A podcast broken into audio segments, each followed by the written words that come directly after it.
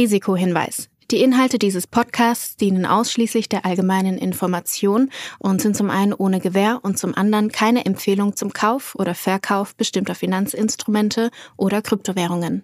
Die Podcast-Hosts oder Gäste haben unter Umständen Positionen in den besprochenen Finanzinstrumenten oder Kryptowährungen. Es handelt sich hierbei nicht um Anlageberatung. Ihr entscheidet selbst, was ihr macht.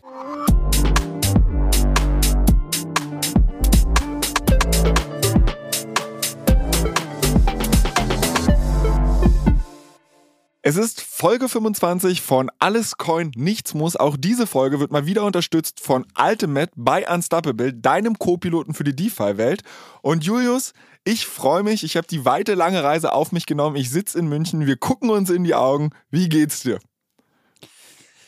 den Umständen entsprechend sehr gut. ich meine, äh, wir waren äh, gestern gemeinsam als Podcast-Team ähm, auf der Crew äh, auf dem Oktoberfest und ich glaube aber, dass es unterm Strich sehr human zugegangen ist. Von daher geht es ganz gut um, um die Uhrzeit.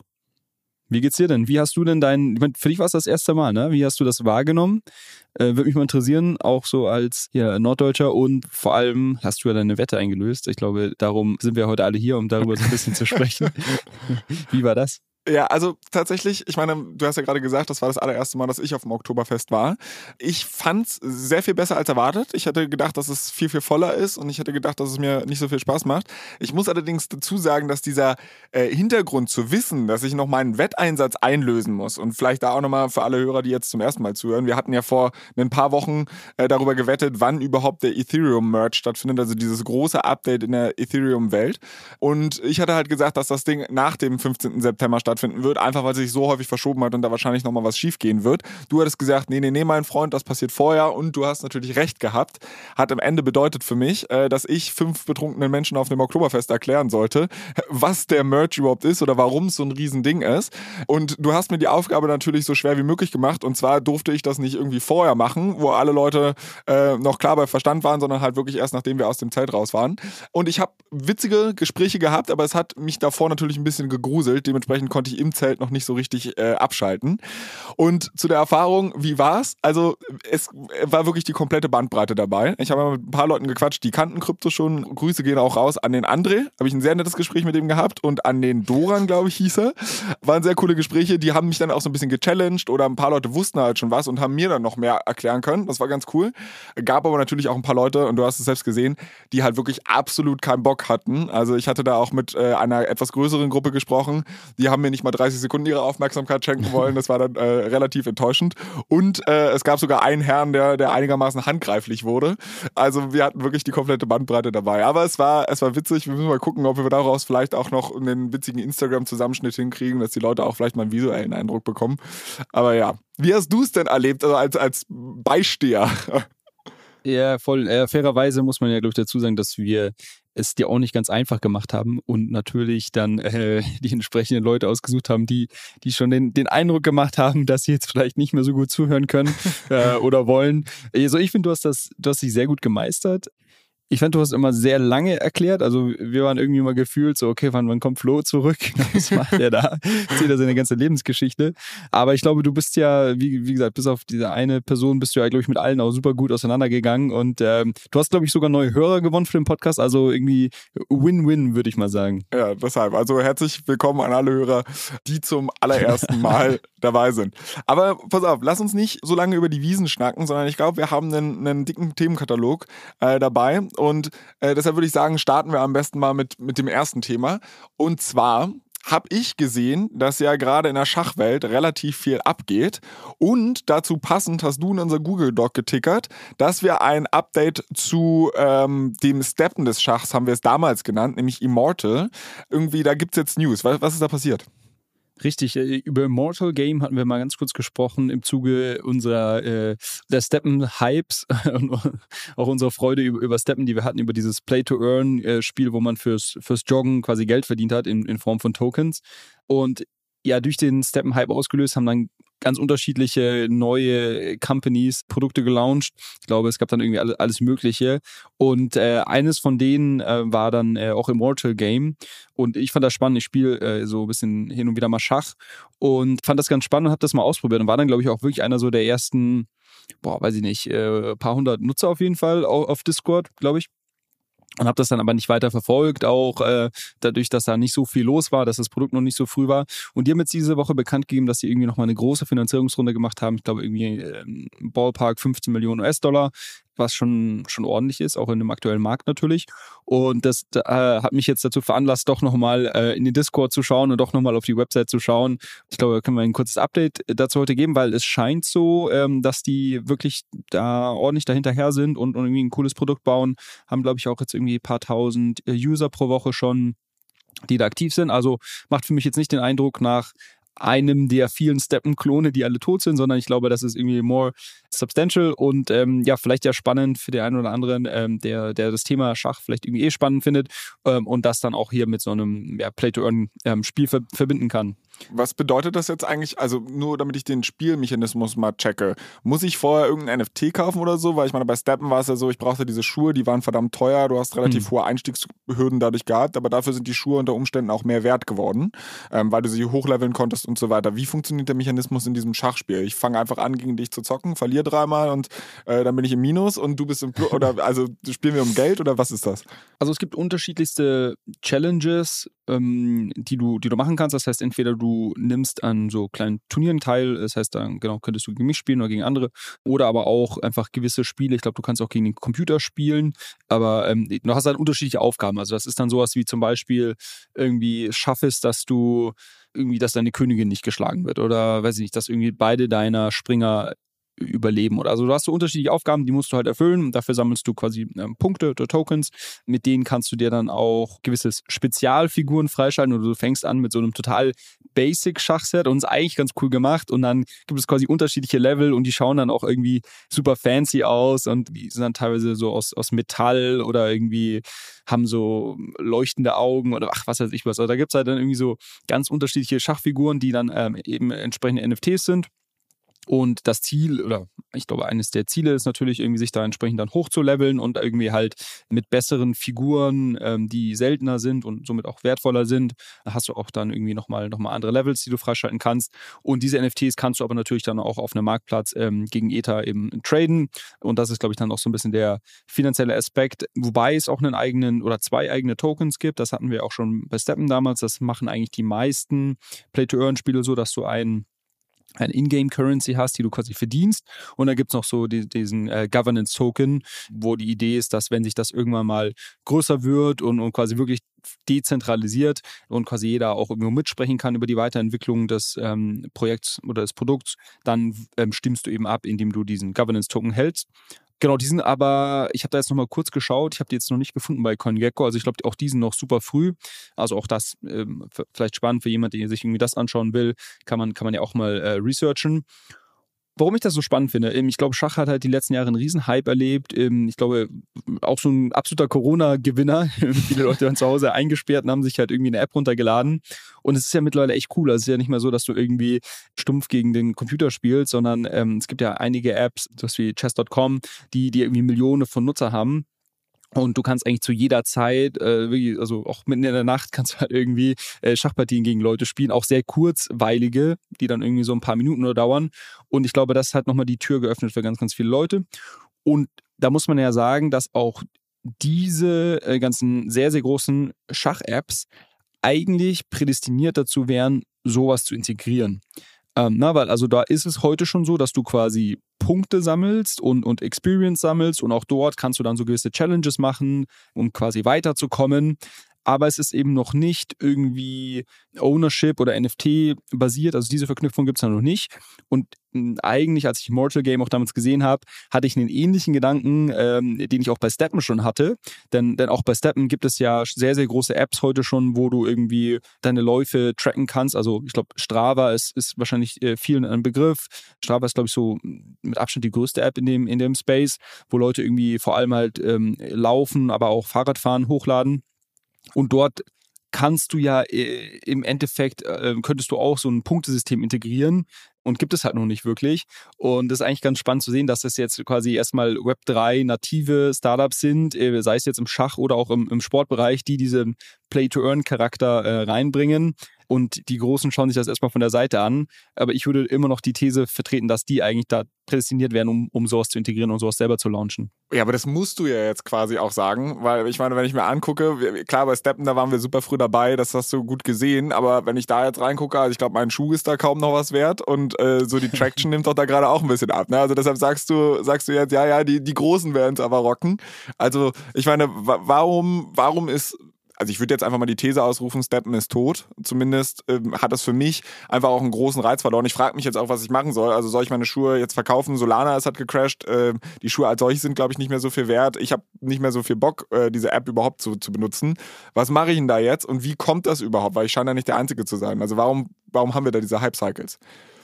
Ja, genau. Und das ist, das ist, ähm, das ist eigentlich auch genau mein, mein Argument, warum es die Großen machen sollten, weil ich glaube, was bei Stepman schiefgelaufen ist oder auch bei, bei vielen Play-to-Earn-Spielen, ist, dass die als ähm, Wachstumshebel oder als Growth-Mechanismus sehr viele äh, Tokens rausgegeben haben. Also die haben dich quasi gelockt, in das Spiel reingelockt, äh, indem sie natürlich äh, relativ viel von dieser Ingame-Currency äh, rausgegeben haben am Anfang.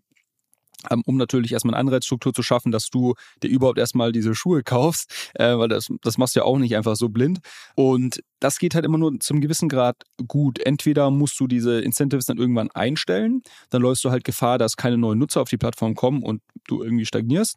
Oder du musst es halt schaffen, dein Spiel und, und deine Ökonomie innerhalb des Spiels so nachhaltig aufzusetzen, dass die Spieler genug ausgeben innerhalb des Spiels, für was auch immer. Man spricht dann von sogenannten Sinks, also so, äh, wo, ja, wo halt die, die Coins wieder verloren gehen äh, oder ab, abgepumpt werden, besser gesagt, aus der, aus der Ökonomie. Weil ansonsten hast du genau den Effekt, den du jetzt bei Steppen hast und auch bei vielen ganz, ganz vielen anderen Spielen, dass es halt am Ende des Tages viel zu viel Coins im Umlauf gibt und irgendwann kommt dieser Punkt, wo Leute dann auch halt die Coins, die sie verdienen, zum Beispiel beim täglichen Lauf, dann einfach weiter, einfach wieder am Markt verkaufen, weil sie zum Beispiel sagen, okay, ich brauche jetzt meinen Schuh nicht mehr hochleveln, ich habe den jetzt schon hochgelevelt und jetzt bin ich halt an dem Punkt, wo irgendwie alles, was ich, alles, was ich verdiene täglich, will ich einfach nur noch verkaufen und will halt irgendwie schauen, dass ich äh, über einen gewissen Zeitraum auf Break-Even komme zum Beispiel. Das ist halt so das Problem, wenn, wenn da halt eine kritische Masse, sag ich mal, die dann relativ viel verdient, ähm, das auch am Markt verkauft, fällt irgendwann der Tokenpreis am Markt. Man hat dann gesehen, dass bei Steppen, da gab es dann so, äh, haben die versucht quasi da ein bisschen einzugreifen, haben dann halt äh, zum Beispiel gesagt, dass sie einen Teil ihrer Umsätze nutzen, die sie generieren, um Tokens ähm, aufzukaufen vom Markt und die zu verbrennen.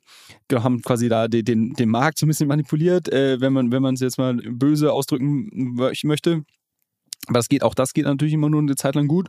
Und dann kommst du halt in diesen Kreislauf rein, dass quasi äh, der Tokenpreis fällt, was zu, zum einen dazu führt, dass sich wahrscheinlich noch mehr Leute veranlasst sehen, ihre Tokens zu verkaufen, weil sie das ja auch sehen und die Rechnung machen können, wie lange sich das für sie rechnet. Aber auch natürlich weniger Leute reinkommen, weil wenn man reinkommt in dieses Ökosystem, macht man natürlich auch die Rechnung, okay, wie viele Tage muss ich denn laufen, damit ich irgendwie meine äh, initialen Kosten für den Schuh wieder drin habe. Und, und dann fällt der Preis weiter und ja, dann bist du an dem Punkt, wo du jetzt bist. Ganz, ganz lange Rede und kurzer Sinn. äh, deshalb sollte Strava das machen oder ein Chess.com, weil die haben heute bereits Millionen und Abermillionen von Nutzern und ähm, die müssen quasi nicht erstmal diese sehr, sehr starken Incentive-Strukturen schaffen, sondern es wäre vielleicht einfach ein weiteres Feature, ähm, das sie freischalten können und könnten somit von Tag 1 mit einer viel nachhaltigeren, sag mal, Token-Ökonomie starten und, und das ihren Nutzern anbieten. Das, das wäre so mein Hauptargument, dass die halt einfach schon die Userbase haben und, und es dann darauf launchen könnten. Ja, ich glaube halt, die haben eine bestimmte Art von Nutzerbasis, nämlich die Leute, die halt das Laufen wegen, wegen diese Apps schon benutzen und nicht, weil sie damit schnell einen Taler Taler machen möchten, während du bei Steppen wahrscheinlich auch viele Leute gehabt hast, die jetzt nicht so die prädestinierten Läufer sind oder, oder irgendwie sowas.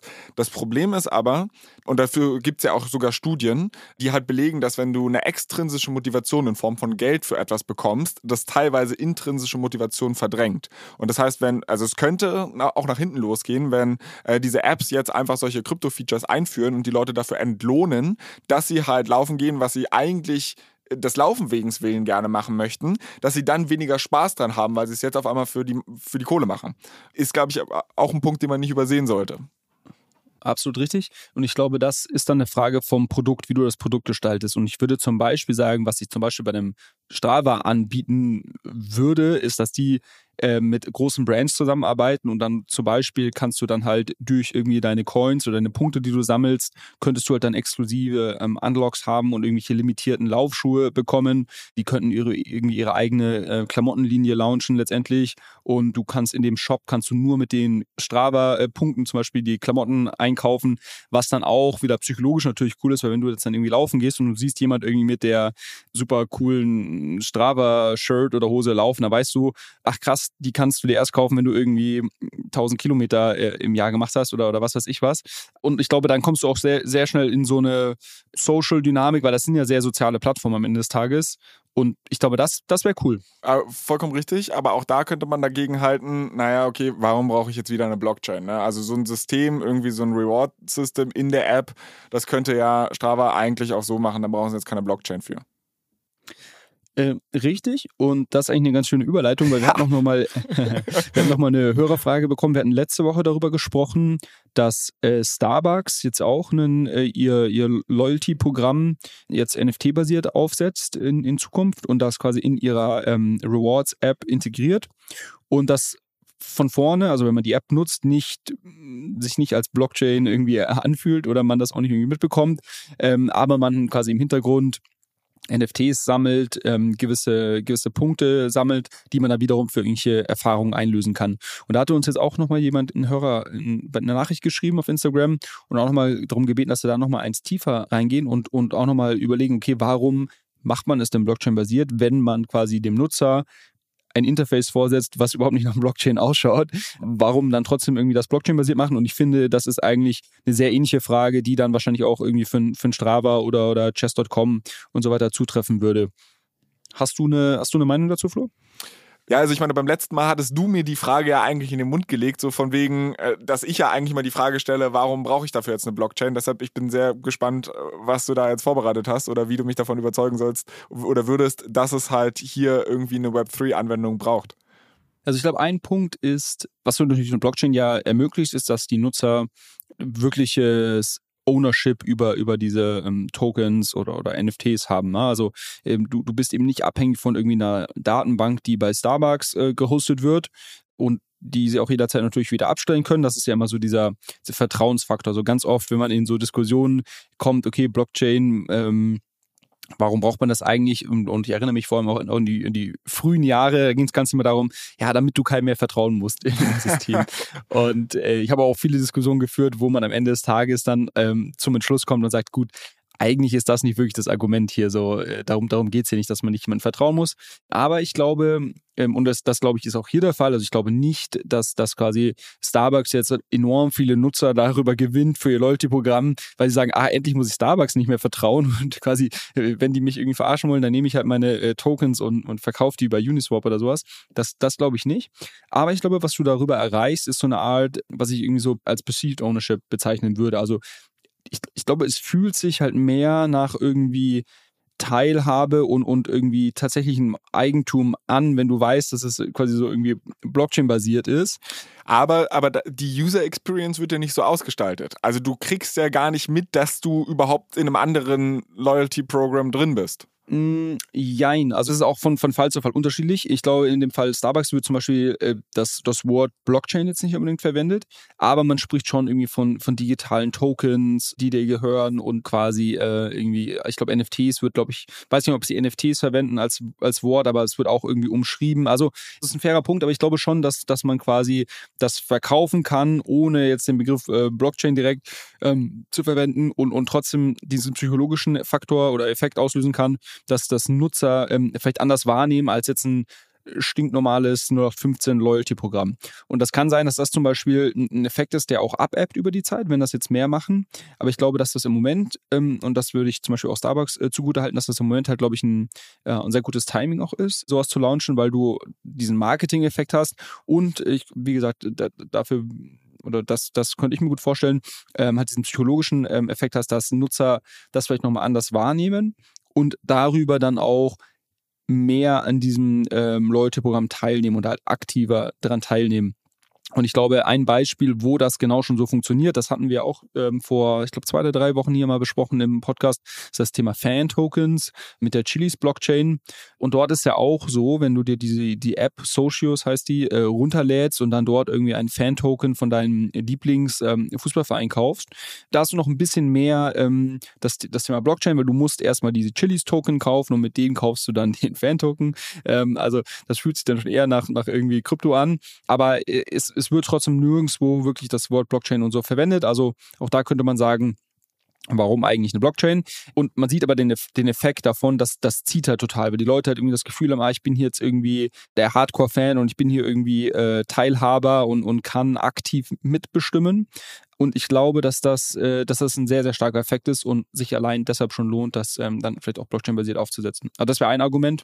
Ich finde ich find halt ganz interessant, dass jetzt auf einmal diese Teilhabe wieder an Re Relevanz gewinnt. Also wenn du überlegst, die letzten zehn Jahre der Digitalwirtschaft waren eigentlich darin äh, oder davon geprägt, dass Software nicht mehr gekauft wurde, sondern eigentlich in Subscription-Businesses bezahlt wurde. Unsere Netflix-Abos, äh, wir, wir besitzen die Filme nicht mehr, wir haben keine DVD-Regale mehr, sondern wir bezahlen monatlich und können dafür alles accessen. Äh, wir haben haben bei unserer Musik, die gehört uns nicht mehr und jetzt wollen wir auf einmal in Loyalty Programs auf einmal das Gefühl von Ownership haben.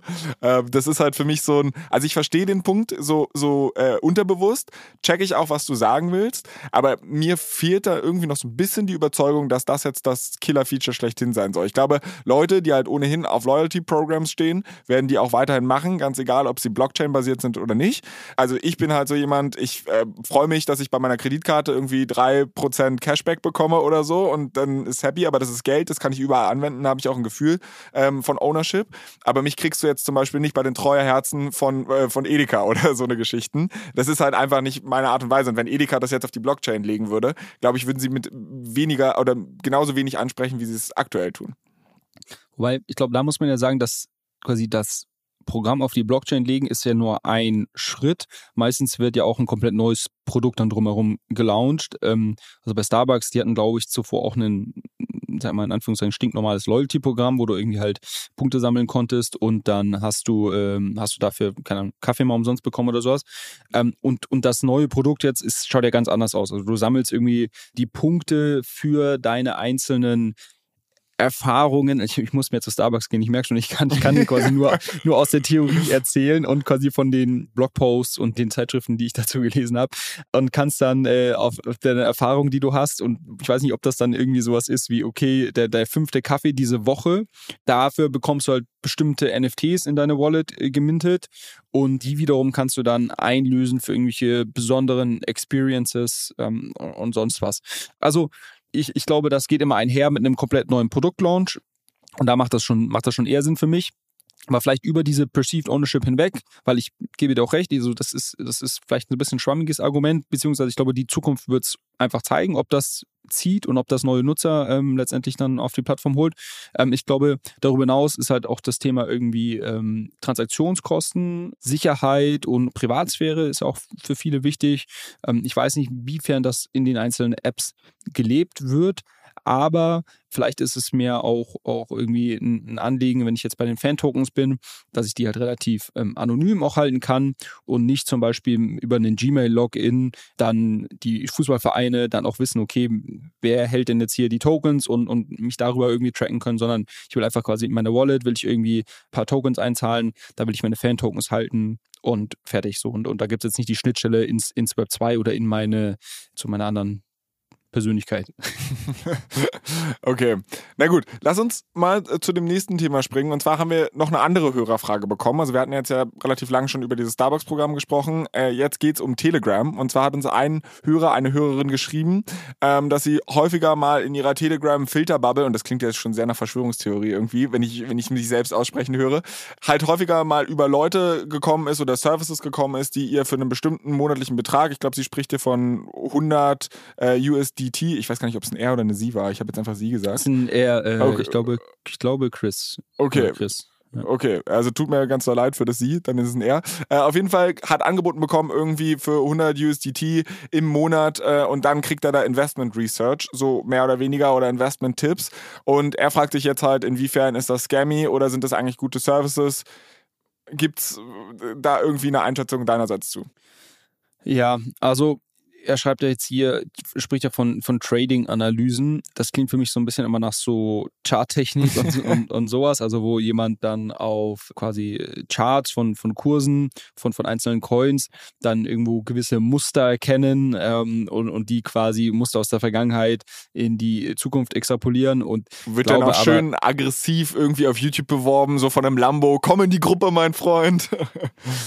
Genau, und ich, ich, ich glaube ja, also ich weiß nicht, das, das weißt du wahrscheinlich besser als ich, Flo, aber ich, ich meine, dass es da quasi nicht nachweislich wirklich äh, Systeme gibt, die irgendwie den Markt outperformen und ist ja dann auch so ein bisschen so eine so ein self-fulfilling prophecy. Also wenn, wenn es das geben würde, würde jeder quasi diese Signale nutzen zum Traden und dann würden diese Signale ihre Informationskraft äh, äh, oder den Informationsvorsprung verlieren und, und somit müsste das eigentlich immer ähm, in einem effizienten Markt halt irgendwie rauskommen. Also was das angeht, da wäre ich, wär ich vorsichtig. Ich glaube, also ich würde grundsätzlich sagen, dass es in der Kryptowelt nicht unbedingt bedarf, da irgendwelche bezahlten Gruppen teilzunehmen. Ich glaube, es gibt unglaublich viele sehr, sehr schlaue Leute, die zum Beispiel auf Twitter sehr viel Analysen und Insights äh, bereitwillig um, umsonst teilen, ähm, einfach um, weil sie mit anderen Leuten in den Diskurs treten wollen oder weil sie sich halt ihre persönliche Brand darüber ein bisschen aufbauen wollen und Reichweite gewinnen wollen. Also ich habe darüber unglaublich smarte Leute äh, getroffen, was heißt getroffen, also auf Twitter gefolgt äh, und, und teilweise dann auch ein bisschen, ein bisschen ausgetauscht in den, in den DMs. Ähm, so, das würde ich sagen, das ist eine, eine Top-Informationsquelle, die erstmal umsonst.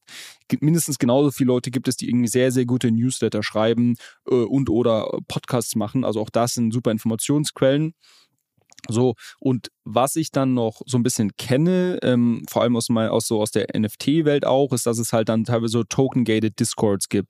Und ich glaube, das ist dann wirklich so eine Case by Case-Entscheidung. Also ich glaube, da, auch da gibt es sehr viel Quatsch, wo man jetzt vielleicht nicht unbedingt den NFT oder den Token irgendwie kaufen sollte, um dann in den Discord reinzukommen. Ich weiß aber auch und, und bin oder war ja auch selber in, in manchen Gruppen drinnen, dass es da schon sehr gute Informationsquellen teilweise gibt ähm, und sich das dann auch lohnen kann. Da würde ich aber immer ein bisschen Research dafür machen und mal versuchen, irgendwie jemand zu finden, der zum Beispiel diese Gruppe, wie auch immer sie heißt, dann zum Beispiel auf, auf Twitter in seine ähm, Bio drin hat, dass er Teil dieser Gruppe ist. Und dann kannst du zum Beispiel mal nach dem Namen von der Gruppe irgendwie auf, auf Twitter suchen ähm, und einfach mal versuchen, mit ein paar Leuten zu schreiben irgendwie und mal sagen, hey, so was sagst du, du bist Teil der Gruppe, ähm, ist es, ist es das Geld wert oder ist es Geld nicht wert? Wenn du da irgendwie zehn Leute anschreibst, hast, schreiben dir bestimmt ein bis zwei zurück. Und da kann man, glaube ich, auch so sein Research ganz gut machen, auch einfach mal googeln. Ähm, vielleicht wurde ja irgendwie schon in äh, irgendwelchen Foren oder Blogartikeln mal über die Gruppe geschrieben. Ähm, also da würde ich auch nicht alles glauben, aber da würde ich sagen, dass es schon auch Gruppen gibt, die wahrscheinlich ihren, ihren Preis irgendwo wert sind. Wenn das jetzt aber über Telegram schon so, also das klang für mich jetzt eher so nach einer Sache, wo ich, glaube ich, Abstand von nehmen würde, äh, und da würde ich jetzt nicht so raten, diese 100 äh, USDT äh, zu zahlen. Ja, also vielleicht meine 5 Cent noch äh, zu dem ganzen Thema. Ich finde halt, gerade wie du gesagt hast, es ist nicht so einfach, das pauschal zu beurteilen. Ich meine, es gibt halt irgendwie sehr viele schwarze Schafe, es gibt aber auch gute Leute. Äh, ich glaube, der Müll, der da draußen herumgeistert, also es war jetzt auch nur die Annahme, dass es irgendwie Chartanalyse ist, was die da machen.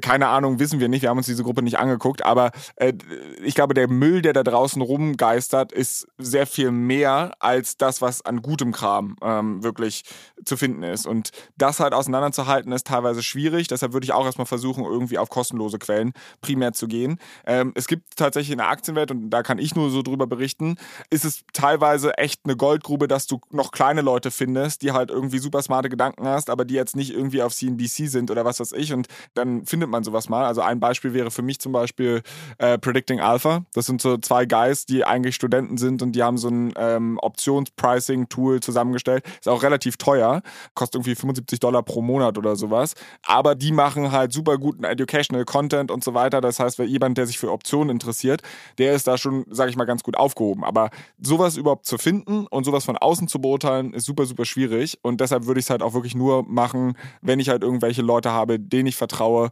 Ja, dann da irgendwie auch, bevor ich da Geld reinstecke. Was man auch noch sagen muss auf Telegram, dass das vielleicht noch so ein bisschen Telegram-spezifisch ist, dass ja viele da auch sehr anonym unterwegs sind. Und ich war da auch schon teilweise dann in so kleineren äh, Trading-Gruppen mal drinnen.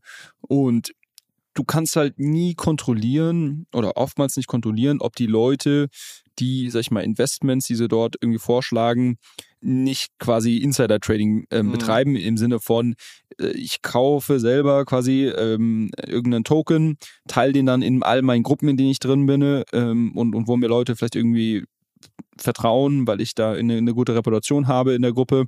Und dann ja animiere ich quasi andere diesen Token zu kaufen und und verkaufe dann äh, quasi an die an die eigenen Leute.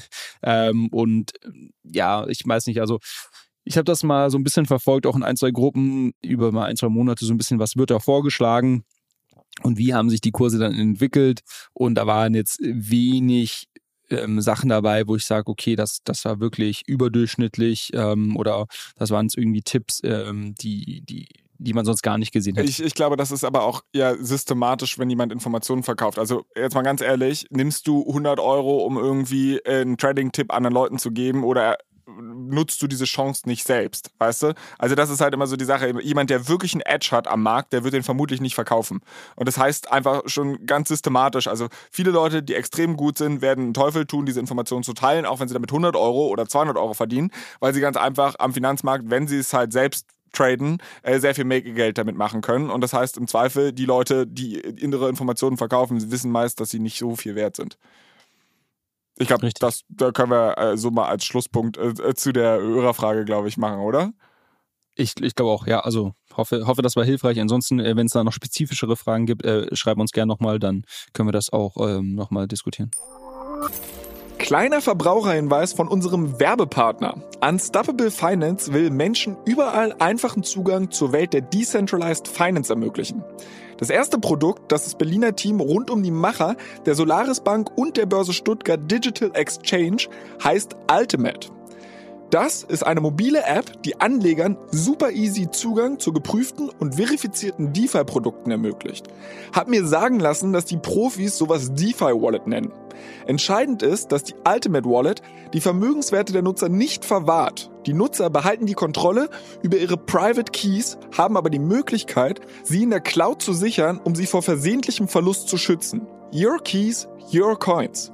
Die Mission von Ultimate besteht darin, sowohl eine nutzerfreundliche App als auch kuratierten Zugang zu Protokollen bereitzustellen, auf die sich Nutzer verlassen können. Sozusagen ein Co-Pilot, um die DeFi-Welt mit Zuversicht zu navigieren. Ultimate ist made in Germany von den führenden Köpfen der Kryptoszene, weltweit verfügbar und internationale Top-VCs sind darin investiert. Für ausgewählte iOS-Nutzer beginnt in Kürze eine geschlossene Testphase. Wenn du dazugehören willst, dann melde dich auf der Warteliste von ultimate.money an, um über den Beta-Start benachrichtigt zu werden. Okay.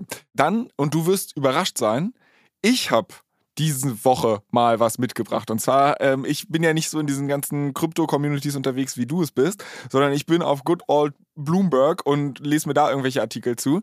Und ich habe tatsächlich einen alten Bekannten äh, von uns, den wir hier im Podcast schon das eine oder andere Mal thematisiert haben, äh, dort in einer Headline gesehen und habe gedacht, ach was, das muss ich mir mal angucken. Das heißt, ich habe eine Story, wie jemand GMX tatsächlich übers Ohr gehauen hat. Bist du ready? Ich bin bereit. Also ich, ich, ich, ich, muss, ich muss sagen, äh, ich habe das schon am Rande, äh, diese Woche habe ich am Rande schon irgendwas gelesen, ähm, habe hab aber tatsächlich nicht die Zeit gehabt, äh, mich im Detail da äh, reinzulesen, was genau passiert ist. Ähm, von daher freue ich mich, dass du das jetzt äh, uns mal erklären wirst und, und, bin sehr gespannt. Ja. ja, also ich meine, die Sache ist halt die, vielleicht um nochmal alle Hörer abzuholen, ähm, wir haben ja schon das eine oder andere Mal über GMX gesprochen und GMX ist im Endeffekt nichts weiter als eine decentralized, ja nicht Option Exchange, aber ein CFD-Provider. Also sprich, man kann auf das Fallen oder, oder ähm, Steigen von Kryptokursen auch mit sehr hohem Hebel wetten. Und auf der anderen Seite bietet es halt über verschiedene Tokens die Möglichkeit, äh, die andere Partei dieser Wette zu sein. Weil normalerweise gehebelte Trades auf Kryptos verlieren in der Regel Geld. Das heißt, der Anbieter solcher Wetten äh, verdient häufig sehr viel Geld und GMX ist quasi eine Möglichkeit, dass man diese sehr lukrative Seite der Wette einnehmen kann. Was die jetzt halt auf ihrer Seite garantieren, und das muss man wissen, ist No Slippage. Das bedeutet, du kriegst den Kurs, den sie dir anzeigen. Also wenn da jetzt irgendwie Ethereum für, weiß ich nicht, 1000 Dollar handelt oder so, dann beeinflusst deine Trade Order nicht den Kurs von Ethereum. Das ist jetzt vorweg einmal wichtig, sich zu merken, äh, weil ich komme jetzt gleich dazu, wie jemand sehr, sehr viel Geld gemacht hat mit genau diesem Feature zu einem Bug werden lassen. Und zwar, genau genommen, weißt du, so kennst du Grundmechanismen der Marktmanipulation. Äh, Also wahrscheinlich gibt es tausend unterschiedliche. Ja, genau, genau. Sagen. So, welche, so ein, welche meinst also, du? Also eine der häufigsten Stories, die man so hört, wenn du halt irgendwie Märkte manipulierst, dann ist es halt so eine Geschichte wie du kaufst einen sehr eng gehandelten Titel, ja, also einer, wo jetzt nicht viel, ich meine Bitcoin zum Beispiel, da sind extrem viele Leute drauf, die das traden, aber nehmen wir mal irgendeine kleine Kryptowährung, die jetzt vielleicht nicht so ein hohes Volumen hat. Und dann kaufst du sehr viel von dieser Kryptowährung. Wenn ich jetzt anfange, sehr viel von einer Kryptowährung zu kaufen und es nie, gibt nicht viel davon, was passiert denn mit dem Preis? Geht hoch. Genau. So. Und das bedeutet, ich treibe durch meine eigenen Orders den Preis nach oben und verkaufe dann meinen eigenen künstlich in die Höhe getriebenen Preis. Das Problem bei der ganzen Geschichte ist, wenn ich einen Haufen äh, Coins einer Kryptowährung einsammle und damit den Preis hochtreibe, ist in dem Augenblick, wenn ich es wieder verkaufe, werfe ich ja extrem viele Coins auf den Markt und der Preis fällt auch ziemlich schnell. Das heißt, Marktmanipulation gar nicht so easy, weil du kannst zwar die Preise treiben, wenn du reingehst, aber wenn du rausgehst, treibst du sie auch in dieselbe Richtung wieder nach unten. Das bedeutet, häufig funktioniert Marktmanipulation so, dass man diesen Exit Case irgendwie über ein Derivat versucht abzubilden. Also das heißt, du kaufst dir einen Future Contract oder einen Swap oder irgendwas, was mich halt berechtigt, dir in einer Woche, sagen wir jetzt mal Avalanche äh, oder Avex, glaube ich, heißt der Token. Also ich habe quasi mit dir einen Kontrakt ausgehandelt, wo ich sage, pass mal auf, ich darf dir nächste Woche eine bestimmte Menge an Avex verkaufen zu whatever der Preis nächste Woche ist. Ja? Und dann funktioniert halt diese Marktmanipulationsnummer eigentlich wiederum recht gut, weil ich kann ganz viel von diesen Kryptowährungen horten, äh, treibt den Preis nach oben und nächste Woche kann ich für den Marktpreis, der an der Börse handelt, dir das Ding verticken und zack, du bist der Gelackmeierte und ich habe Geld damit gemacht, weil ich den Preis künstlich in die Höhe getrieben habe. Soweit so klar? Soweit so klar. So, pass auf. Und der Trader, ähm, ich weiß, also ich glaube, der ist anonym, ähm, aber es hat jetzt quasi jemand gesagt, okay, GMX ist halt eigentlich eine super geile Möglichkeit, weil es diese Derivate anbietet. Also was GMX eigentlich macht, ist, es blickt quasi auf andere Börsen wie zum Beispiel Binance und was weiß ich und nimmt einfach den Kurs, der dort ist. Das bedeutet, du kannst halt vorher zum Beispiel Coins oder sowas für einen ähm, festgelegten Preis in nächster Woche leer verkaufen und kannst dann an einer normalen Börse dich mit diesen ganzen Kryptowährungen eindecken. Und genau das hat ein Typ gemacht, der bei Avalanche oder also bei Avex einfach Das extremes... musst du, das musst du mal erklären. Okay, also im Grunde genommen, was du halt machen kannst, ist, du kannst bei GMX auf den steigenden Preis von Avex wetten, ja, also indem Mhm. du halt irgendwie super gehebelt quasi das dort handelst. Mhm. Und das ist quasi dein Exit Case, wenn du jetzt zum Beispiel losgehst und dann Binance extrem viel Avex kaufst, dadurch den Preis in die Höhe treibst, ist quasi das Derivat. Also du kannst GMX auscashen. Ne? Die Position, die du halt Ah. vorher aufgemacht hast, kannst du dann schließen, ohne dass es einen Einfluss auf den Preis hat, weil du nur gegen die Liquidity Pools von GMX tradest. Verstehst du, was ich meine? Verstanden. Also, äh, ich, ich fasse nochmal in, in, in meinem Laien äh, okay. äh, Okay. Dings hier zusammen. Also, ich suche mir einen Token aus, von dem ich glaube, dass ich den Preis auf einer großen Börse wie, wie Binance zum Beispiel beeinflussen kann. Genau. Gehe, der aber auch auf GMX Handelbar ist, genau. handelbar ist und da gibt es ja nicht so viele, okay. Ähm, gut, in dem, dem Fall ähm, Avalanche, also Avex. Gehe long auf, auf GMX, also mit einem hohen Hebel wette ich auf steigende Kurse auf Avex und kaufe dann gleichzeitig auf Binance ähm, enorm viel Avex, um den Kurs nach oben zu treiben und habe aber eben nicht diesen Effekt, den du gerade beschrieben hast, war, ähm, dass ich quasi beim Abverkauf meiner Position äh, den Preis wieder nach unten treibe und somit bei Null oder, oder im blöden Fall sogar negativ rauskomme, weil ich halt auf ähm, GMX keinen Price Impact habe, sondern einfach meine Position setteln kann. Genau. Super geil. Also ist illegal, aber ja, aber ähm, also das ist halt Marktmanipulation. Ich weiß jetzt nicht, wie es geregelt ist bei Kryptowährungen und welche Aufsichtsbehörden es gibt und so weiter. Ähm, aber das ist im Endeffekt etwas, was ein Trader gemacht hat. Also du brauchst schon relativ großen Leverage überhaupt, um Märkte so bewegen zu können. Ne? Wie gesagt, mit Bitcoin ist das relativ kompliziert. Avex ist halt eine sehr viel kleinere Kryptowährung und du brauchst aber trotzdem schon ein paar Millionen, um da mitspielen zu können. So, aber du kannst halt damit, also es ist im Endeffekt ein Free Money Printer. Weil normalerweise funktionieren Finanzmärkte halt so, dass du dieses Slippage hast, also dass du Price Impacts hast äh, und das hast du halt auf GMX nicht, was die als, als Feature bewerben, im Zweifel aber sehr risikoreich ist für den Liquidity Pool, gegen den getradet wird. Also spannend. Da, ähm, und wir hatten ja immer also wir hatten ja immer gesagt, dass quasi das Spannende bei GMX ist, dass du die andere Seite des Casinos äh, äh, einnehmen kannst, weil ja. die blöden Gambler ja immer nur verlieren und jetzt gab es hier mal einen schlauen Gambler, genau. der, das Casino ausgenommen hat. Oder genau, wie? genau, vollkommen richtig. Also oh, ich meine, das waren jetzt keine großen Summen und so und ich tue auch den Link dafür in die Show Notes, weil äh, Matt Levine schreibt einen unglaublich guten ähm, Newsletter für Bloomberg, das ist auch kostenlos, äh, ist sehr, sehr lang, äh, vor allem über Financial Markets, covert teilweise halt auch so ein bisschen Kryptothemen und der hat das sehr, sehr, sehr gut aufbereitet und dann auch mal tausendmal besser erklärt, als ich es gerade erklären konnte. Aber du hast es ja Laien, äh, in deinem Laiendeutsch noch viel besser zusammengefasst, eigentlich, als ich es gerade machen konnte.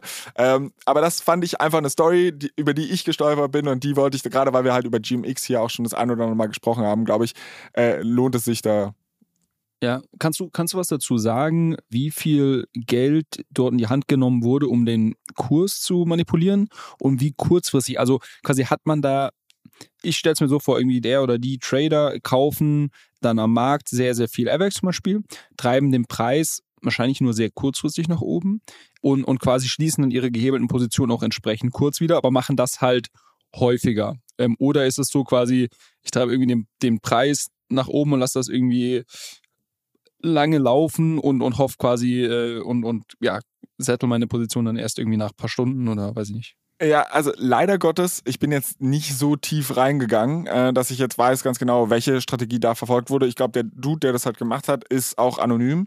Und ähm, ich weiß jetzt auch nicht, inwiefern man dann vielleicht seine Trades als solches äh, auch vorher geblockt hat oder das halt irgendwie schnell erkannt hat oder sowas. Mhm. Deshalb, also ich will jetzt auch keine Anleitung hier zum kompletten Fraud geben, aber auf jeden Fall ist es ist so, dass es schon eine signifikante Buying Power dahinter stehen musste, um überhaupt AVEX so zu, also wir reden über Millionen. Wir reden auf ja jeden Fall über Millionen, die du da reinbuttern musst, um überhaupt einen signifikanten Price-Effekt zu bekommen.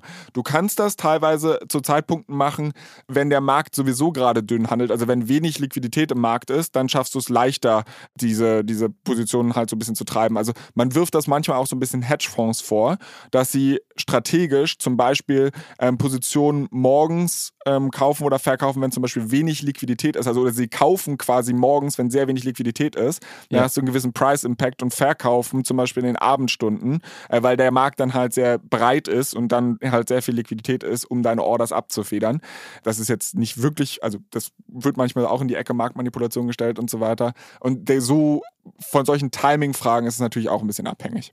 Aber ja, ich glaube, äh, etwas fortgeschrittenes Thema. Also wir hatten uns ja auch vorgenommen, irgendwie vielleicht hier in dem Podcast auch mal wiederum einfachere Themen zu covern. Ähm, aber ich habe es halt wieder einfach nur am Rande gesehen und, und wollte es mal mit dir bequatschen.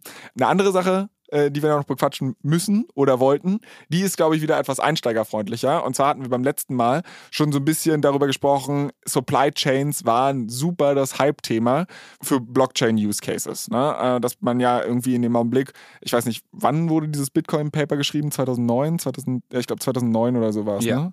Genau, und dann hat irgendjemand mal äh, festgestellt, ah, Blockchain, super krass, kann man ja eigentlich für alles verwenden. Und wir hatten ja auch das Gespräch mit Katharina Gera und ich glaube, so um 2015 kam dann der große Hype Hype um, um Lieferketten, dass man da halt irgendwie versucht, alles abzubilden. Und beim letzten Mal hast du dich auch so ein bisschen skeptisch äh, gezeigt und hast gesagt, du, ich soll hier mal ein, zwei Use Cases raussuchen, die ich vielleicht für sinnvoll halte. Und was ich ganz cool finde, ich habe tatsächlich einen Use Case gefunden, weil wir hatten beim letzten Mal über Kaffee gesprochen, äh, bei Starbucks ja. und so weiter. Und ich habe halt auch gesagt, na okay, vielleicht könnte man die Lieferketten damit irgendwie tokenisieren, dass du halt sagst, es gibt ja Kaffee, der irgendwie aus äh, ökologischen Anbaugebieten kommt, der irgendwie Fair Trade ist, weil die Arbeiter ordentlich bezahlt werden und, und, und, und. Und es gibt halt irgendwie nicht so guten Kaffee. Und das Problem ist, dass Dinge vielleicht unter Umständen mal umverpackt werden und man gar nicht mehr ganz genau weiß, welchen Kaffee man am Ende dann hier im Regal äh, stehen hat oder beziehungsweise dann äh, gekauft hat und trinkt. So, und ich habe jetzt eine Lösung gefunden, eine Blockchain-Lösung, und ich weiß nicht, ob du davon schon mal gehört hast, die nennt sich Bext 360. Schon mal von gehört?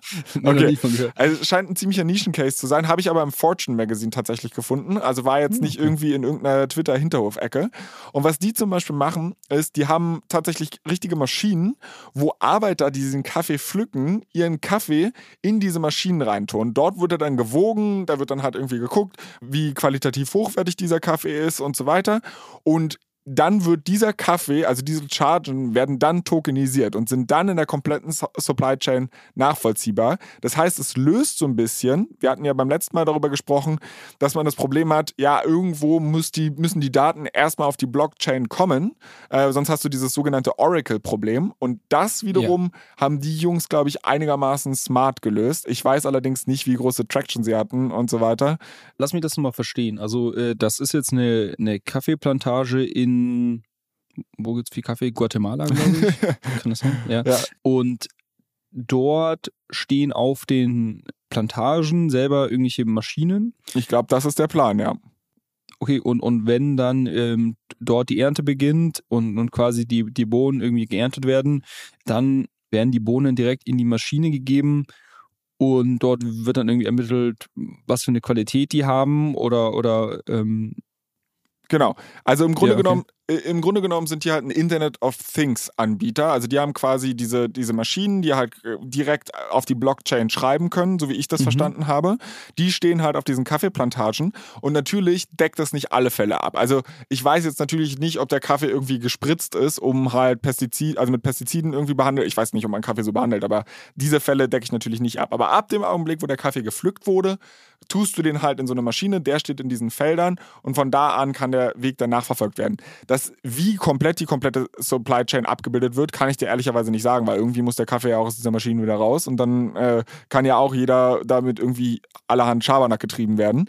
Aber das fand ich halt erstmal ganz smart, dass man halt direkt auf dem Feld ansetzt. Okay, finde ich spannend. Ich frage mich, wie, wie es dann weitergeht. Also quasi, ich, ich verstehe das jetzt so, dass quasi dass das irgendwie so ein, eine Qualitätsmessung stattfindet oder sowas, die dann auch dieser Plantage zugewiesen werden kann, weil die, dieses IoT, die Maschine wahrscheinlich irgendwie mit dem, dem Internet verbunden ist. Das Problem ist ja, äh, oder was ist die Herausforderung ist ja, dass es ja dann weitergeht, dass quasi die Bohnen ja dann ähm, irgendwie reifen oder, oder auf jeden Fall geröstet ja werden, beziehungsweise vielleicht ist das auch eine, dann eine Bohne, die irgendwie dann roh weiter verarbeitet wird und dann erst ähm, vor Ort zum Beispiel dann in Europa oder, oder sonst wo geröstet wird. Aber das ist ja, das ist, das ist ja die Frage, wie, wie, wie man das dann trackt. Aber schon mal sehr, sehr spannend. Ne? Finde ich cool. Vor allem äh, cool, dass du was gefunden hast, wo wir auch den, den Connect zu dem, äh, zu dem Kaffee-Use Case von letzter Woche hinbekommen. Musst du mir mal schicken, beziehungsweise können wir in die Shownotes packen und dann würde ich mich da auch mal ein bisschen einlesen, weil finde find ich spannend und würde ich noch gerne ein bisschen genauer verstehen, wie das, wie das dann genau getrackt wird, weil ja, also ich, ich, ich glaube, das wirklich end-to-end -end äh, gut abzubilden, das ist halt die große Herausforderung in dem, in dem Space. Ne? Ja, das Oracle-Problem, bloß weil du mal am Anfang der Blockchain angesetzt hast, wirst du damit nicht lösen. Also du wirst immer wieder, du weißt halt einfach nicht, ob jemand an die Maschine geht, da irgendwas rausnimmt. Also klar, du kannst das bestimmt alles maschinell tracken, aber ab und zu sind halt nicht maschinelle Handgriffe ähm, erforderlich und die werden nicht zwangsläufig auf der Blockchain registriert. Äh, das ist natürlich ein Problem. Aber wie gesagt, ich finde es erstmal einen ganz spannenden An Anwendungscase. Ist allerdings, glaube ich, noch sehr viel in der Pilotphase. Ähm, also gar nicht so sehr, dass es jetzt irgendwie krass massentauglich wäre. Mhm. Ein anderes Projekt, was ich gefunden habe, die sind auch in der Pilotphase, beziehungsweise Walmart hat da wohl relativ viel gemacht. Und zwar ist die Abbildung von, also auf der Blockchain von Kühlketten. Ähm, weil du halt irgendwie, wenn du jetzt zum Beispiel, sag ich mal, du kaufst jetzt Schweinebäuche aus China. Ich weiß nicht, ob man das tun sollte, also beziehungsweise ob es das überhaupt gibt oder keine Ahnung, aber nur um jetzt irgendeinen Fall zu skizzieren, ähm, dann ist es dir vielleicht wichtig, dass da immer die Kühlkette eingehalten wurde. Oder wenn du zum Beispiel Medikamentenlieferungen hast, ja, die irgendwie mhm. eine bestimmte Temperatur haben dürfen, die keine Erschütterung erfahren dürfen oder was weiß ich. Und da ist halt so ein bisschen die Sache, ähm, dass es wohl Lösungen, also Walmart hat damit rumexperimentiert und die scheinen wohl relativ happy damit zu sein, so wie ich es aber jetzt aus dem Augenwinkel betrachten konnte. Ähm, dass es da halt IoT, also auch so Sensoren quasi gibt, die halt Erschütterungen erspüren oder ähm, die halt quasi gucken, dass die Temperatur in einer bestimmten Range ist. Und das kannst du ja eigentlich relativ gut tracken. Also, dass du das, ja. klar kannst du es manipulieren, aber das ergibt jetzt auch nicht so viel Sinn. Also, dann stellst du die Box, also, ne, du re relativ wenig manipulationsanfällig. Und da ist halt der Fall, oder was ich da ganz spannend finde, finde, wenn du das halt auf der Blockchain hast, kannst du das gleich auch mit bestimmten Smart Contracts koppeln.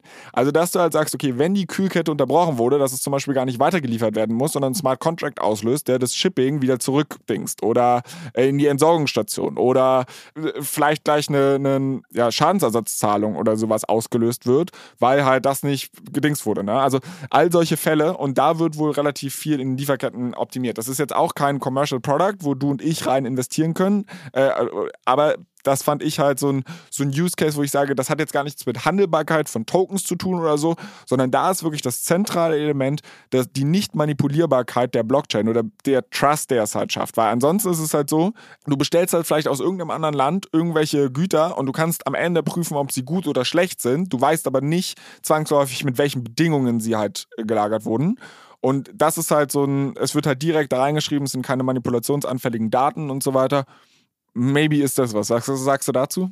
Das finde ich auch sehr spannend und ich glaube, dass wir hatten vorhin darüber gesprochen, dass es oftmals in den Diskussionen äh, dann um das Thema geht, ja, man muss quasi allen Teilnehmern in einem Netzwerk vertrauen können und äh, oftmals ist aber das gar nicht der kritische Punkt. In dem Fall würde ich sagen, ist das schon äh, ein kritischer Punkt, weil du hast quasi ja. mehrere Parteien, du hast irgendwie einen Produzenten, du hast irgendwie äh, mehrere Zwischenhändler, du hast vielleicht irgendwelche Versicherungsunternehmen, einen Abnehmer ähm, und so weiter, die letztendlich alle auf die Qualität dieser Daten vertrauen müssen und die werden das im Zweifel nur tun, wenn sie wissen, dass irgendwie die Daten Daten ähm, in, einer, ja, in einer neutralen Datenbank gesammelt werden und quasi ähm, verlässlich auch dort, dort gesammelt werden. Ähm, und das ist halt ein, ein, super Use Case für eine, für eine Blockchain-Anwendung. Von daher finde ich, das, find ich das sehr spannend. Ich finde halt auch den Gedanken noch ganz spannend mit dieser Smart Contract-Integration. Also, dass du halt sagst, wirklich, weil man, wenn man sich auf einen Konsens geeinigt hat, ne? es ist halt eine Sache so von wegen, okay, ich kriege jetzt mein vergammeltes Fleisch zugeschickt, äh, stelle das fest, dann muss ich mich irgendwie mit dem Lieferanten in Verbindung setzen und so weiter. Und ich meine, du hast halt irgendwie so einen Mechanismus, wo dann halt alle von vornherein agreeen. Also, du sagst halt, pass mal auf, das Ding muss von weiß ich nicht, Ort A zu Ort B und wenn es irgendwo auf dem Weg unter oder über 14 Grad warm wird, so dann, sorry, kriege ich meine Kohle zurück und zwar instant. Und äh, in dem Augenblick, wo das passiert, weißt du es halt auch. Also das finde ich halt schon ganz smart, dass du, ich glaube, es verschlankt teilweise auch Prozesse. Weil häufig habe ich halt das Gefühl, die Blockchain wird irgendwo raufgeknallt, weil es halt ein fancy Marketing-Mechanismus ist oder wo es halt gar keinen Sinn ergibt. Und hier könnte es unter Umständen, also wenn man da halt wirklich mit Smart Contracts arbeitet, unter Umständen vielleicht sogar Prozesse vereinfachen oder verschlanken. Ja, voll. Nee, nee, also das, das, das finde ich einen sehr, sehr spannenden Use Case. Und ich glaube ehrlicherweise, dass das äh, eine Art von, von Use Case ist, wo es, glaube ich, schon auch wahrscheinlich viel mehr Anwendungen gibt, wo es quasi so äh, Kühlketten, ähm, gewisse Zeitabstände vielleicht, die eingehalten werden müssen zwischen unterschiedlichen Lieferpunkten, äh, die, die gemessen werden können. Also das sind alles, glaube ich, Themen, die kann man sehr gut messen, sehr verlässlich messen. Und du hast irgendwie ganz, ganz viele Parteien, die in so einem Prozess beteiligt sind und, und sich im Zweifel gegenseitig nicht ähm, blind vertrauen wollen.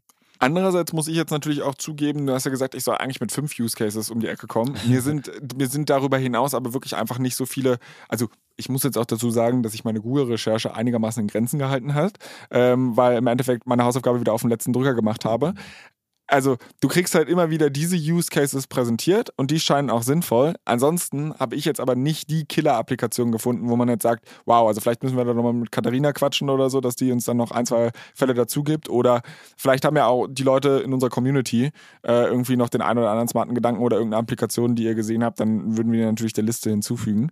Ich persönlich bin jetzt halt noch, also klar, es gibt es immer noch so mit Payment, aber es geht immer in dieselbe Richtung, auch beim, beim Tracking von Paketen so, dass du halt entweder eine Kühlkette wird eingehalten oder Zeiten werden eingehalten oder es gibt keine Erschütterungen, äh, dass die Leute vielleicht dann Gepäck nicht mehr so rumwerfen oder was. Also keine Ahnung.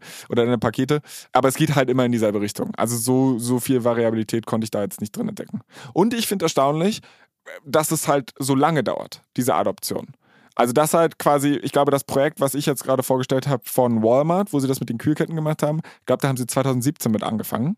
Ich meine, wir haben jetzt fünf Jahre später und ich habe noch nicht gesehen, dass das Ding Schule gemacht hat.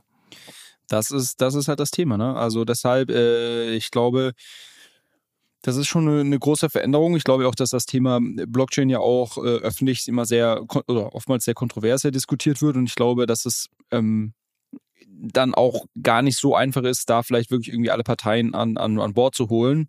Ähm, Und, und ja, dann, dann dauert das halt, bis, bis, du so eine, bis du so eine Adoption hast.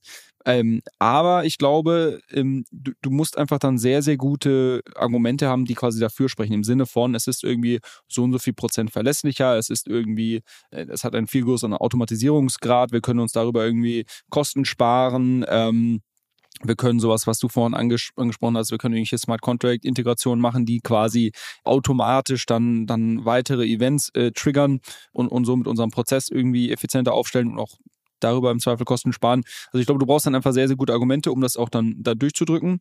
Und dieses Vertrauen muss halt auch, glaube ich, einfach über viele Jahre aufgebaut werden. Also das überrascht mich weniger, ähm, aber gerade dieser, dieser Walmart-Case, ähm, jetzt wo du es gerade erwähnst, ich meine, das schon mal vor vielen, vielen Jahren gehört zu haben, dass sie da, dass sie da aktiv sind oder das war vielleicht damals nur irgendwie Research und sowas. Von daher sehr cool, dass das immer noch irgendwie live ist oder, oder irgendwie immer noch äh, geplant wird, auf jeden Fall. Sagen wir es mal so. Ja, spannend auf jeden Fall. Äh, falls ihr jetzt noch irgendwelche anderen Use Cases habt, die wir übersehen haben äh, zum Thema Lieferketten und Blockchain, dann schreibt uns ganz gerne, äh, wie gesagt, an unseren Instagram-Account allescoin-pod. Und ansonsten, äh, Julius, ich glaube, die Folge neigt sich langsam dem Ende zu, bevor ich mich jetzt einfach hier wegstehle. Ähm, was soll ich denn diese Woche als Hausaufgabe vorbereiten? Ich meine, ich glaube, Arbitrum kann ich ja jetzt nicht so viel machen. Da äh, hast du mich letztens noch für ausgelacht, dass ich meine Coins da wieder runtergenommen habe. Da in der Odyssee passiert gerade absolut gar nichts, so wie ich es zumindest mitbekomme. Was kann ich dann stattdessen machen? Du hast recht, Arbitrum ist noch pausiert oder die Odyssey ist noch pausiert, Arbitrum läuft. Auf Arbitrum selber kannst du auch, kannst auch super viel machen. Genau, aber das, das haben wir auf dem Schirm, da hat uns auch nochmal äh, ein, ein Hörer zu geschrieben. Ähm, was du mal machen könntest, jetzt haben wir es schon heute angesprochen äh, und ich war ja noch so ein bisschen High-Level unterwegs, glaube ich, bei Immortal Game, bei diesem äh, Play-to-Earn-Schach. Also, äh, wenn du magst, kannst du dich da auch einfach mal anmelden und, und mal so ein bisschen einfach mal ein bisschen spielen und dann können wir nächste Woche ähm, da vielleicht nochmal ein bisschen mehr im Detail drüber sprechen, wie das genau funktioniert und, und wie, wie der Spielmechanismus ist, weil du hattest ja gesagt, bei Steppen sind wir, waren wir sehr früh dran. Äh, hier ist man, glaube ich, noch früher dran, vor allem im aktuellen Markt, wo, glaube ich, es nur sehr wenig Nutzer gibt, die irgendwie so Play-to-Earn-mäßig unterwegs sind. Also das finde ich cool, wenn du das machst und ähm, ich werde auch mal wieder meinen Account äh, reaktivieren und dann können wir nächste Woche mal ein bisschen, bisschen quatschen. Okay, finde ich, find ich eine gute Idee. Können wir sehr gerne machen. Ich freue mich auf die eine oder andere Partie. Ich ähm, werde wahrscheinlich, genauso wie bei Steppen, wieder eine Haufen Menge Kohle verlieren. Aber was tut man nicht alles für so einen Podcast hier?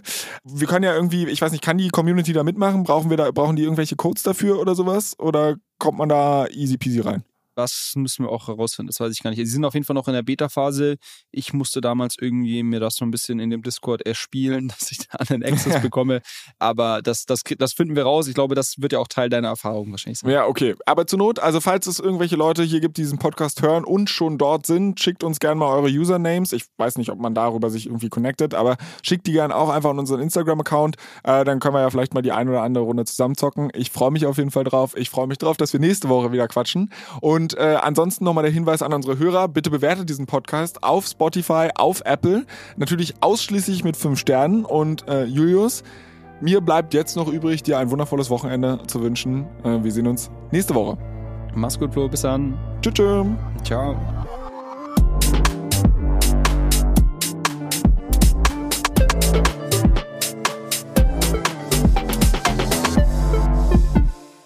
Dieser Podcast wird produziert von Podstars bei OMR.